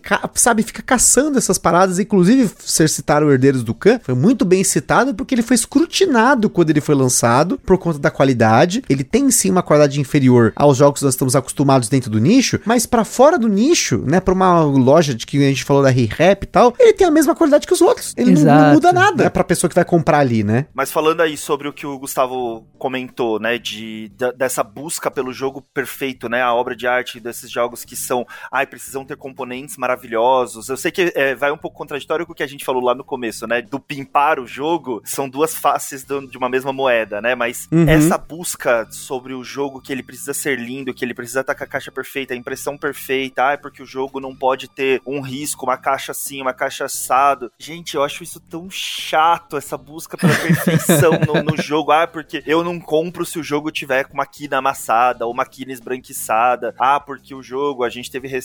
Não, não tô passando pano nenhum, não sou patrocinado de forma nenhuma pela Grok, tá, gente? Eu, todos os meus jogos ali, ó, da Grok sou eu que compro. Meu Ark Nova foi eu que comprei, mas a gente teve aí o, o Ark Nova, né, recentemente, que foi escrutinado também por causa de alguns erros de impressão. É, a gente tem ali o. Como é que chama? O insondável da Galápagos também, que foi, nossa, as pessoas falando que eu não vou comprar esse jogo porque uma das fichas do, dos, dos personagens está com erro na, na tradução. Gente, eu entendo que é ruim, é chato você realmente comprar um produto que não tá em perfeitas condições, né? Mas será que a experiência com aquele jogo não é mais importante, né? Acho que é importante a gente exigir sim que as editoras tenham um controle de qualidade, né? E eu vejo cada vez mais o movimento das editoras fazerem isso, mas será que não tá chato também essa picuinha de exigir que tudo esteja nos mínimos detalhes? É, eu sou. Eu, eu, um outro hobby que eu tenho é ler livros, né? Eu leio muitos livros. Gente, eu pego algumas coisas, alguns erros de digitação também, de digitação ou erros de tradução, assim, que são bizarros também em livros, que o produto principal é a, são as palavras, né? Não existe outra coisa ali que não as palavras, a história que tá sendo contada. No produto principal da coisa ter erro de tradução, né? De edição, é, sei lá, para mim também é algo bizarro. No entanto, eu não vejo as pessoas falando tão mal, né, nesse nicho quanto as pessoas criam picuinhas no, no, no hobby dos jogos de tabuleiro. É, e eu, como eu falei no começo, eu sou do Magic, né? A Wizards, a galera fala, ah, porque não, não compra esse jogo porque aí ele foi nerfado depois de ser lançado, ou qualquer coisa do tipo, ou porque as cartas vieram com erro. Gente,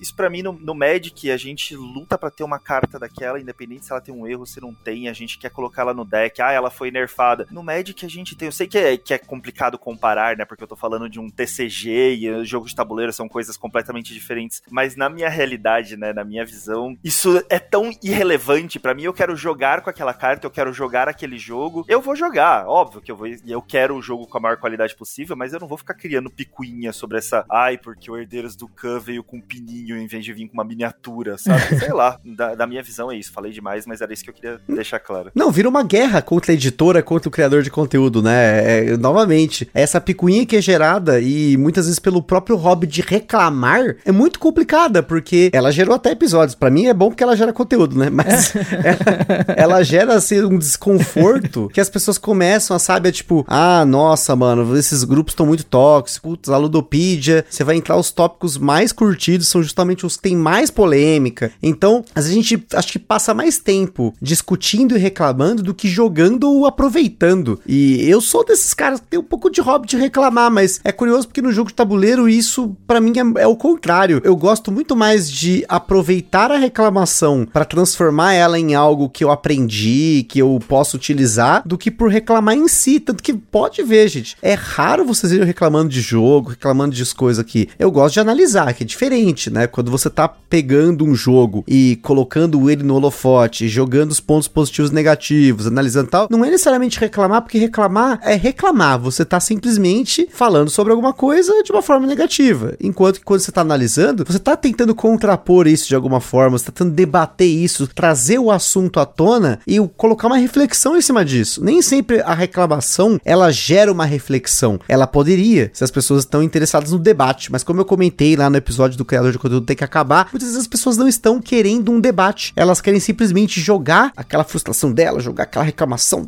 sabe aquela coisa que ela tá entalada ah, não, eu vou colocar isso na internet e vai passar. E é, é isso, ela passa por uma sucessão de jogar isso no vento e é isso aí, porque a gente não tá, a gente não é educado a utilizar a internet, né? Acho que aí eu tô falando viajando, né? Mas na educação básica, as pessoas não aprendem a conviver na internet, elas aprendem a tentar conviver socialmente no plano físico, mas as pessoas não são educadas a você conviver no plano da internet, assim, é, tem coisas sobre cyberbullying, coisa do tipo, mas tipo assim, eu acho que não é isso suficiente para que as pessoas aprendam a conviver, a debater, a aproveitar, a procurar informação. A gente é educado a como reclamar no Twitter, né? Vou reclamar muito do Twitter, né? Aquele meme e tal, enfim. Acho que a principal analogia entre o reclamar e o analisar é quem a reclamação é como se fosse o barulho, a análise é como se fosse fazer música, né? O que, que você prefere fazer, barulho ou música? E tem pessoas que simplesmente não querem resolver o problema, eles querem só fazer barulho. Uhum. Desses desses erros, assim, desses problemas de impressão e tudo mais. Gente, é muito mais fácil você tentar resolver com a editora. E se não conseguir, daí você vai, enfim, está todo no seu direito. Ó, essa foi a resposta que a editora me deu, isso daqui foi o problema que eu tive. Daí você faz barulho. Mas tem gente que só quer fazer barulho, não quer resolver o problema, não quer fazer música, né? Ela não quer analisar um jogo, ela não quer. Ela quer só fazer o barulho pelo barulho, né? E eu acho que tem algo que é fundamental no que o Fran falou em relação a isso tudo, da, dessa perseguição à qualidade também, e também isso de só ficar fazendo barulho, é que eu acho que existe uma regra financeira em relação a essa perseguição à qualidade, mas que para as duas pontas, ninguém nunca tá satisfeito, assim.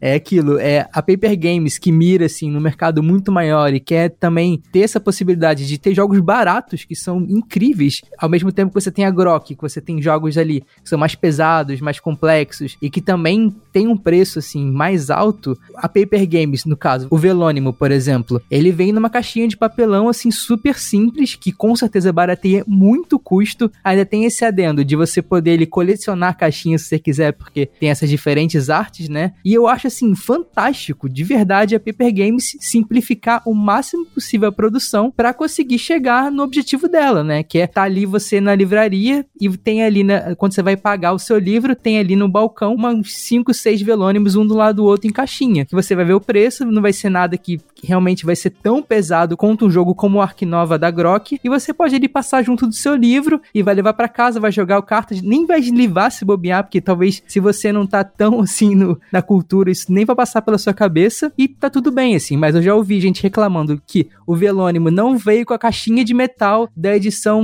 não sei se é francesa se é americana, e ah, por isso eu não vou pegar o jogo, sendo que assim, é, é engraçado, né, é, isso vale para os dois lados, né, tanto do jogo que é super caro, que é essa mega produção, que vem ali com, não sei, um S errado, né, na tradução, e que então às vezes não altera realmente a experiência, e nunca é isso, assim, no fundo ninguém nunca tá satisfeito com nenhuma das pontas, a gente gosta mesmo é de reclamar, né. É e o sobre hobby dessas quest... pessoas é isso, né, é o hobby de reclamar, não é o hobby de jogar jogo de tabuleiro, né. E a gente não tá passando pano pra editora, não tá passando pano pra erros, Sim. acho que você tá gastando, você tem o total direito de exigir que venha com qualidade, né, mas é, é aquela coisa de, é o quanto disso realmente estraga a sua experiência a ponto de, não, não vou gastar meu dinheiro, não vou comprar esse jogo, né, sei lá, né, a experiência, você tá colocando o erro gramatical, o erro de uma tradução, um erro ali que dá para você jogar é, acima da sua experiência, da sua diversão, então o seu hobby acho que é reclamar, né. É, com certeza. E em relação a isso que você falou também da análise, eu acho que é interessante que é muito importante também a gente conseguir, quando a gente vai analisar, eu sei que é muito chato e o Gustavo com certeza passa por isso, quando você tem que fazer ali um podcast, você escolhe um jogo que você talvez não não curta muito, né? Porque para fazer uma análise você acaba jogando várias vezes o jogo, né? E é uma tortura você ter que jogar várias vezes o jogo. Então a gente acaba sempre tendenciando a jogos que a gente gosta mais, né? Eu acho que isso é natural. Mas é, eu acho que é interessante também isso que vocês falaram, da gente conseguir reconhecer coisas que a gente não gosta em um jogo, ou não sei, é, em um jogo, né? Na verdade, para a gente poder conseguir também traçar uma linha do que, que a gente gosta, né? Eu acredito muito nisso, que quando a gente vai analisar o jogo, a gente consegue pensar num outro ponto que, ah, isso aqui não me agradou muito porque eu achei que não funciona muito bem por causa disso, daquilo e daquilo outro. Também ajuda a gente a entender o que, que faz a gente gostar em certos jogos, né? Ah, eu acho que talvez esse outro jogo, essa mecânica talvez tenha funcionado um pouco melhor, ou a, a narrativa daquele jogo engloba muito mais coisas que me agradam do que esse outro, assim. Então eu acho que é um pouco por aí, né? Mas, cara, é aquilo, reclamar é muito bom, né? Mas eu acho que se a gente reclamasse partindo desse princípio de que a gente está errado, né? Provavelmente, inclusive tudo que a gente falou aqui nesse podcast, eu acho que é tudo mais tranquilo, a gente consegue levar essa conversa de uma maneira muito mais leve, né? E veja, como o Lucas falou, gente, aqui, eu, por exemplo, eu sou o mestre de reclamar.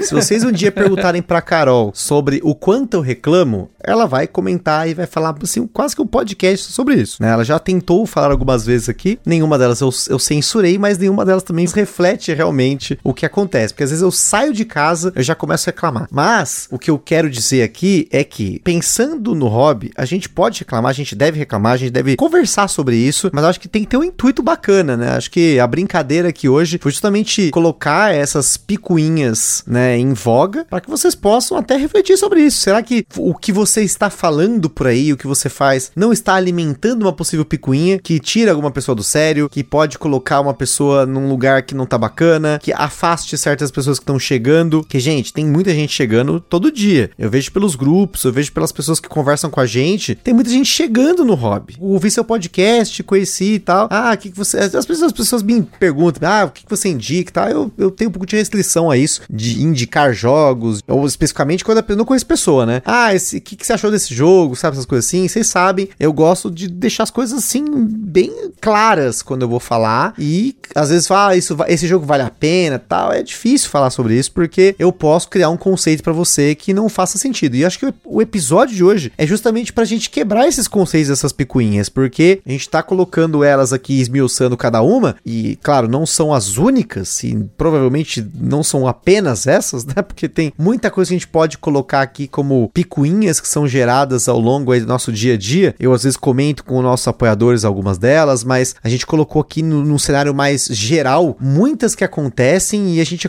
vê com frequência essas que às vezes é uma brincadeira entre criadores de conteúdos, é uma brincadeira entre amigos, mas que nem sempre pode ser interpretado da forma como a gente acha que é, porque como, né, até o Fran comentou do Team Tree, que é um jogo que tem toda uma dinâmica voltada para comunicação entre os jogadores, a gente se perde na comunicação. Por mais que a gente pode falar aqui horas sobre alguma coisa, pode ser que nada disso seja absorvido, ou seja mal interpretado, ou seja tirado de contexto, né? É muito fácil isso acontecer, mas eu espero que a gente tenha colocado de uma forma bem tranquila para vocês essa brincadeira aqui, essas picuinhas. E se você tem uma picuinha que a gente não falou aqui, mas que você quer colocar em Ludofote pra gente brincar, comenta no Ludopedia, comenta no Spotify, manda mensagem pra gente aqui, pra gente brincar sobre isso também. Eu acho que podemos ter com muitas conversas saudáveis e como eu provoquei novamente lá no episódio que o criador de conteúdo tem, tem, que acabar, as discussões elas são bacanas quando elas são civilizadas, obviamente, mas quando elas têm uma continuidade, a gente debate essas coisas e tente chegar ao cerne disso e entender por que certos comportamentos fazem sentido, por que, que alguns talvez não façam, qual é a origem de certas picuinhas, acho que isso também é legal a gente pensar muitas vezes, por que, que isso começou? Será que alguém começou isso por uma brincadeira que saiu de controle, né? Como como eu falei da do Viticulture versus vinhos, né? Pode acontecer, gente. A gente não sabe quem tá ouvindo a gente aí do outro lado, mas queria agradecer aí ao Fran e ao Lucas por essa conversa muito bacana. E eu queria que vocês fechassem dessas suas conclusões e, obviamente, provocassem a galera aí sobre essas picuinhas que a gente falou aí hoje. Bom, galera, bom, Gusto, obrigado pelo convite, mais uma vez de estar aqui, gostei muito. E, bom, queria deixar meu recado aí para quem tá ouvindo, por favor, não precisa me cancelar só porque eu dei opiniões, às vezes até polêmicas, contra a sua opinião, né, às vezes contra, contrária à sua opinião, mas é aquela coisa, né, eu também tenho o meu direito de reclamar, inclusive reclamar das picuinhas.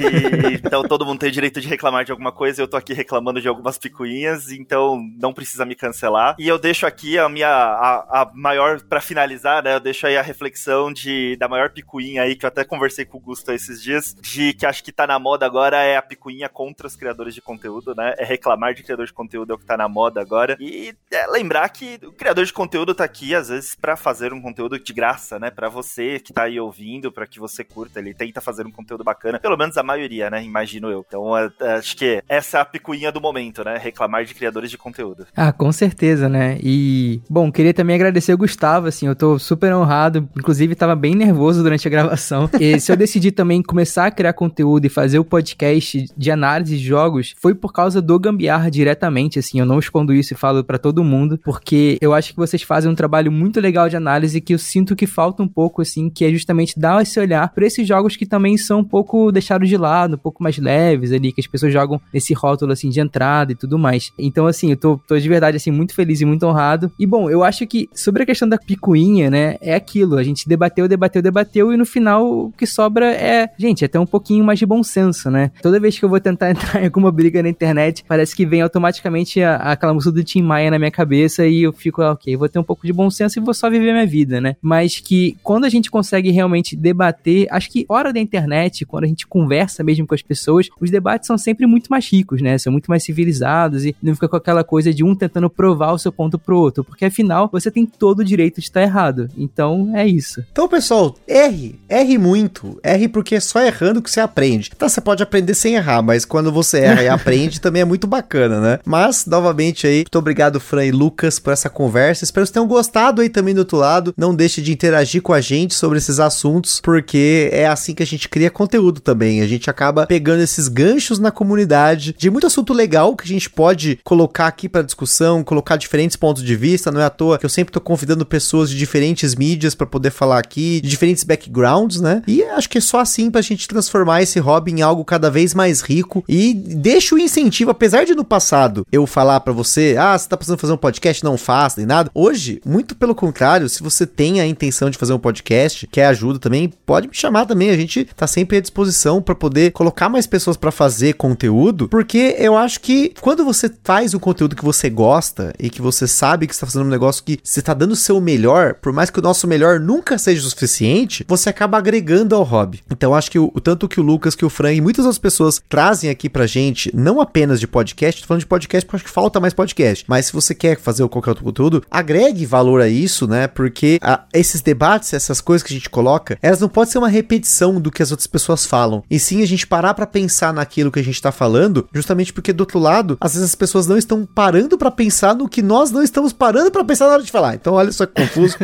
mas eu queria acabar isso, essa picuinha que às vezes acontece com o criador de conteúdo, ela tem às vezes um pouco de razão, porque as pessoas estão repetindo o que as outras estão falando, ou sei lá, na hora de fazer o conteúdo é só um montoado de mecânica, acaba não focando na experiência, é um conteúdo mais ou menos. Não estou aqui para julgar o conteúdo alheio, mas estou incentivando a você a fazer um conteúdo bacana, assim como o Lucas, assim como o Fran tem feito e muitos outros criadores de conteúdo que estão parando para refletir, parando para pensar que um party game não é só um party game, que um jogo leve não é só um think filler, que um jogo pesado talvez não seja tão pesado assim, ou que a gente pode relevar algumas coisas para poder aproveitar melhor esse hobby tão bacana com as pessoas que a gente gosta. Então, pessoal, aquele forte abraço e até a próxima. Está perdido com tantos episódios? Consulte na descrição o nosso índice completo de episódios e playlists.